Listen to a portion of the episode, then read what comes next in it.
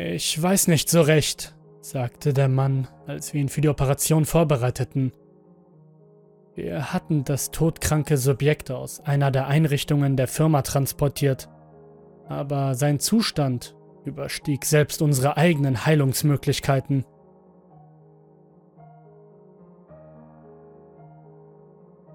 Wenn alles, was Sie uns gesagt haben, wahr ist, gibt es keinen Grund zur Sorge.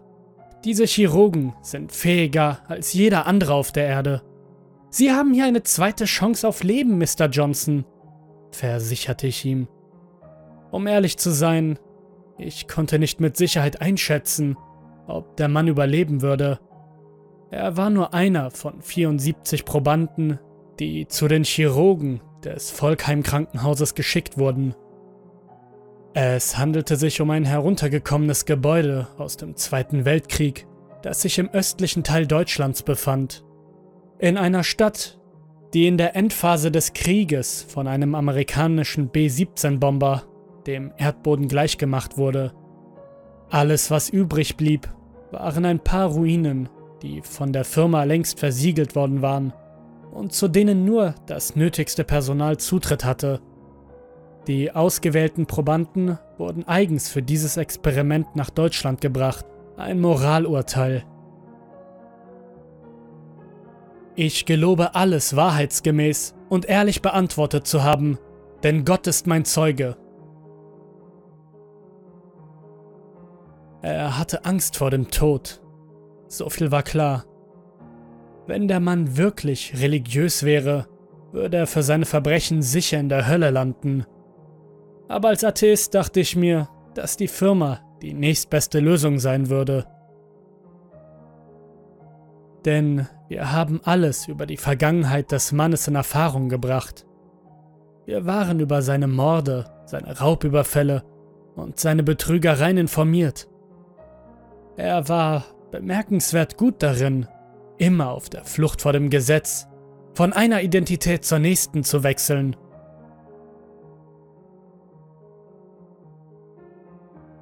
Aber die Krankheit war das Einzige, was dieser Mann nie bewältigen konnte. Er war an einer seltenen Lebererkrankung leidgeprüft, die ihn in weniger als drei Jahren das Leben kosten würde. Eine Transplantation wäre möglich gewesen, aber mit seinem einmaligen genetischen Hintergrund war eine Übereinstimmung so gut wie unmöglich.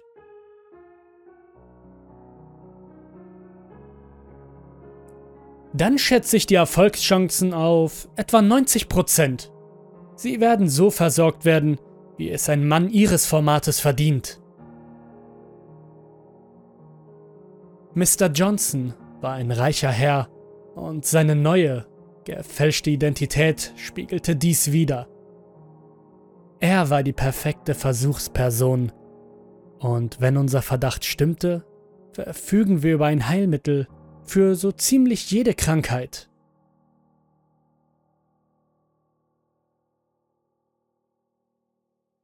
Sind Sie bereit? fragte ich und versuchte meine Abneigung gegen jenen Mann zu überspielen.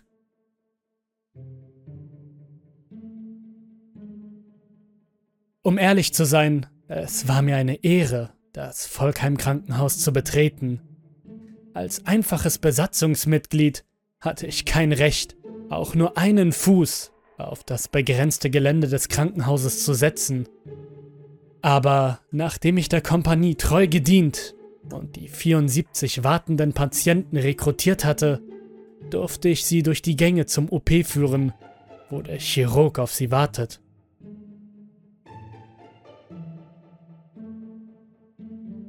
Sie verstehen die Bedingungen der Behandlung, fragte ich ein weiteres Mal. Er nickte. Ich möchte, dass Sie es sagen. Ich hab verstanden, sagte er nervös. Gut. Damit stülpten ihm zwei der Wachen einen Sack über den Kopf und trugen ihn in das fensterlose Transportfahrzeug. Der Ort des Geschehens war streng vertraulich, und obwohl wir den Mann hätten betäuben können, wäre das gegen die Bedingungen der Behandlung gewesen.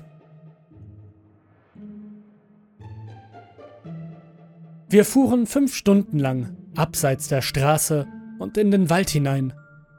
Es war eine beschwerliche Fahrt, die nur wenige Fahrzeuge bewältigen konnten. Aber sie trug dazu bei, die Informationen über den Aufenthaltsort sicher zu halten. Dort angekommen, war es, als wären wir in der Zeit zurückgereist. Inmitten der Ruinen des Dorfes befand sich ein altes Militärlager mit ausrangierten Fahrzeugen und Waffen. Ich stieg vorne aus dem Fahrzeug aus, während die Wachen Mr. Johnson herausholten. Er stolperte auf dem Boden, schwer desorientiert von der Reise.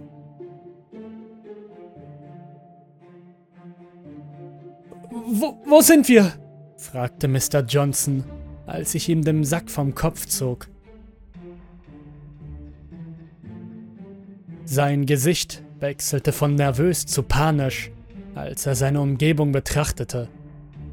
Das uralte Erscheinungsbild des Ortes beruhigte unsere Probanden nicht gerade, aber man hatte ihn gewarnt. Das sieht nicht so gut aus, sagte er. Es gibt jetzt kein Zurück mehr, erklärte ich. Er blickte zu den beiden Wachen, die beide stark gerüstet und schussbereit waren, sollte er einen Fluchtversuch unternehmen. Wir führten ihn durch das Dorf in Richtung des Krankenhauses. Es war das modernste Gebäude, das es dort gab. Erbaut im Jahre 1939, gedacht für Verletzte auf dem Schlachtfeld. Im Dorf waren weder Menschen zu sehen, zumindest keine Lebenden, noch das Krankenhaus mit Personal besetzt. Der einzige Ort, an dem es noch Anzeichen von gewundenem Leben gab, war der Operationstrakt. Lassen Sie uns über die Fragen sprechen, die Sie uns beantwortet haben, begann ich, als wir ihn durch den Haupteingang hineinbrachten. Die Wände waren voller Schimmel und der Beton begann langsam zu zerfallen.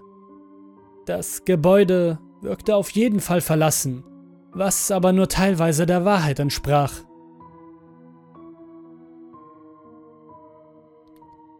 Die Fragen? wollte er wissen und wurde mit jedem Schritt ein wenig nervöser. Sie behaupteten, dass Sie alles wahrheitsgemäß beantwortet haben. Stimmt das? fragte ich. Ja, natürlich. Die Fragen selbst waren nichts, was man normalerweise auf einem Krankenhausformular sehen würde. Es waren alles moralische Fragen, die von einfachen Erkundigungen über Diebstahl bis hin zu Eingeständnissen eines Mordes ausreichten. Nach unseren Unterlagen zu urteilen, war er ein vollkommener Mann, der freigiebig an diverse Wohltätigkeitsorganisationen spendete. Offensichtlich war das Teil seiner falschen Identität, etwas, das die Firma bereits wusste. Die Frage war nur, ob der Chirurg davon erfahren würde. Wir brachten Johnson in den Keller des Krankenhauses, ein Ort, der vor Bombenabwürfen während einer Operation schützen sollte. Es war ein dunkler Ort mit abgestandener Luft und feuchtem Boden. Ein langes Kabel zog sich durch die Halle und brachte auf wundersame Weise Glühbirnen aus den letzten Millennialen zum Leuchten, auch wenn es keine offensichtliche Stromquelle gab. Ein paar Krankentragen standen an der Seite und zum ersten Mal, seit wir das Krankenhaus betreten hatten, erblickten wir Spuren von Leben. Ein paar Krankenschwestern mit altmodischen Kitteln und weißen, unmarkierten Hüten standen regungslos am Rande des Flurs. An ihren linken Arm trugen sie alle Armbinden mit einem Plus-Symbol und alle trugen Gasmasken, die ihre Gesichter verdeckten.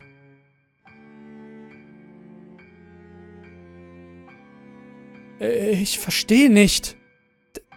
Das kann nicht der Ort sein, sagte Johnson. Ich kann Ihnen versichern, dass dies der Ort ist.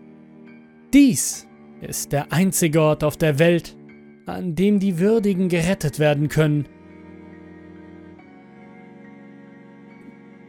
Die Würdigen? Wovon zum Teufel reden Sie da?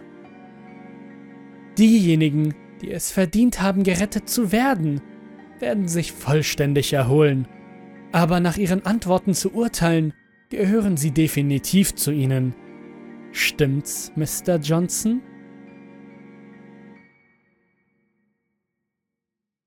Er reagierte nicht, sondern folgte uns nur eifrig, zu ängstlich, um sich gegen die hinter ihm laufenden Wachen zur Wehr zu setzen. Wir gingen an mehreren Räumen vorbei, die nur durch Vorhänge getrennt waren.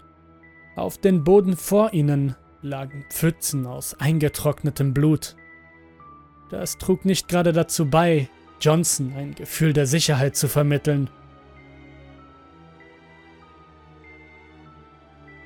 Wer sind diese Leute und warum tragen sie Gasmasken? Sie sind hier, um uns zu beurteilen, antwortete ich gleichgültig. Aber nur Sie werden von dem Chirurgen beurteilt. Was ist das? Wir nennen ihn den Chirurgen, erzählte ich ihm. Als wir das Ende des Flures erreichten, kamen wir an ein Dutzend Krankenschwestern vorbei, die sich alle umgedreht hatten, um uns schweigend anzustarren. Sie waren alle als Schlachtfeldopfer gekennzeichnet, was bedeutet, dass sie eigentlich tot sein müssten. Am Ende des Flures befand sich ein Stuhl. Er grenzte an das letzte Zimmer und verfügte über Armlehnen. Setzen Sie sich, befahl ich. Nein, das werde ich nicht tun, meinte der Mann energisch, mit steigender Panik und Nachdruck in seiner Stimme. Entweder Sie setzen sich in diesen Stuhl oder Sie sterben in einem Jahr an Leberversagen. So haben Sie wenigstens eine Chance auf Leben.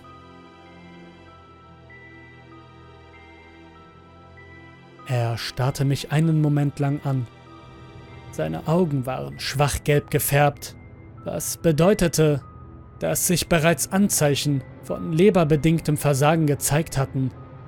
Vielleicht war er sogar nur noch wenige Monate vor dem Tod entfernt, näher als erwartet. Er wusste, dass er es ohne unsere Hilfe nicht schaffen würde. Er konnte die Krankheit in sich spüren, die ihn umbrachte.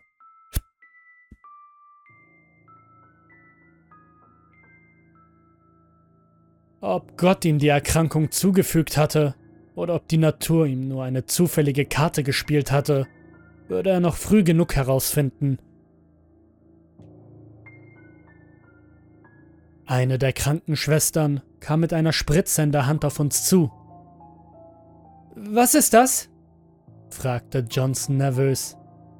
Etwas, damit Sie sich für die Operation entspannen. Sie dürfen nicht so verkrampft sein, ich habe nicht gelogen.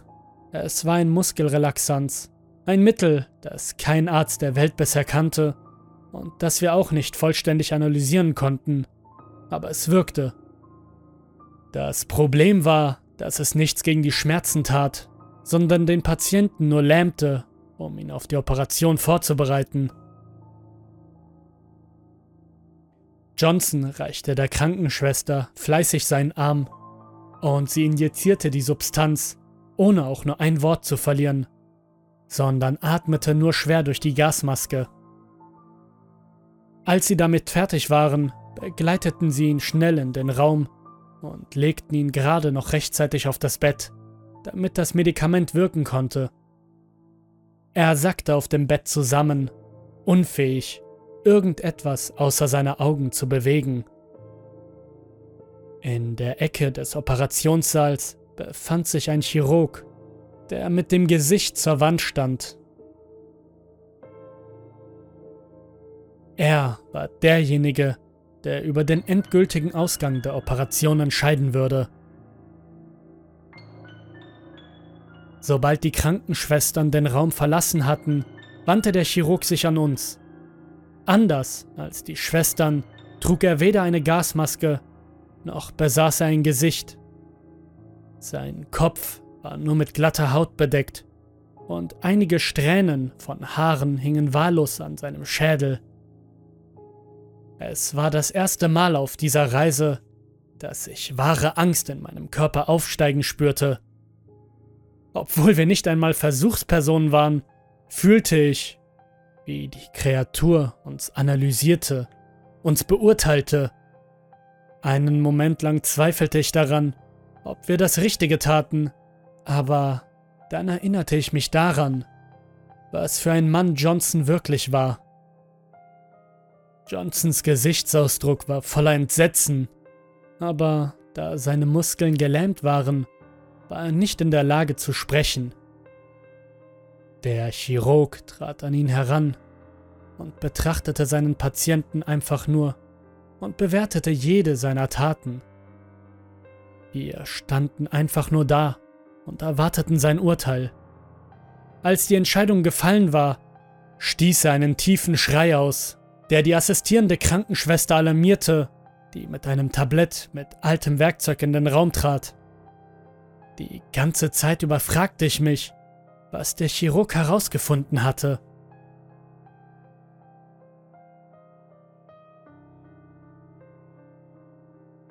Er schnappte sich ein Skalpell und beugte sich vor, um den ersten Schnitt zu setzen. Der Moment der Wahrheit war gekommen, doch bevor er begann, sah ich Johnson direkt in die Augen. Ich weiß, wer Sie sind, Mr. Henderson. Seine Augen leuchteten vor Angst auf, als er seinen richtigen Namen hörte, doch er konnte nicht antworten. Ich wünschte, Sie hätten wahrheitsgemäß geantwortet. Dann... Dann hätten wir das hier nicht tun müssen, flüsterte ich ihm ins Ohr.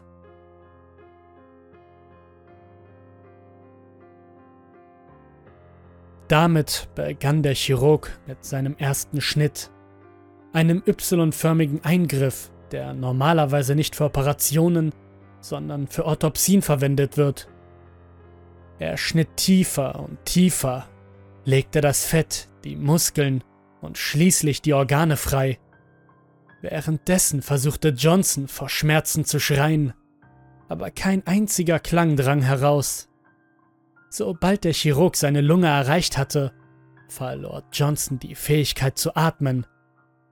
Er musste unerträgliche Schmerzen gehabt haben.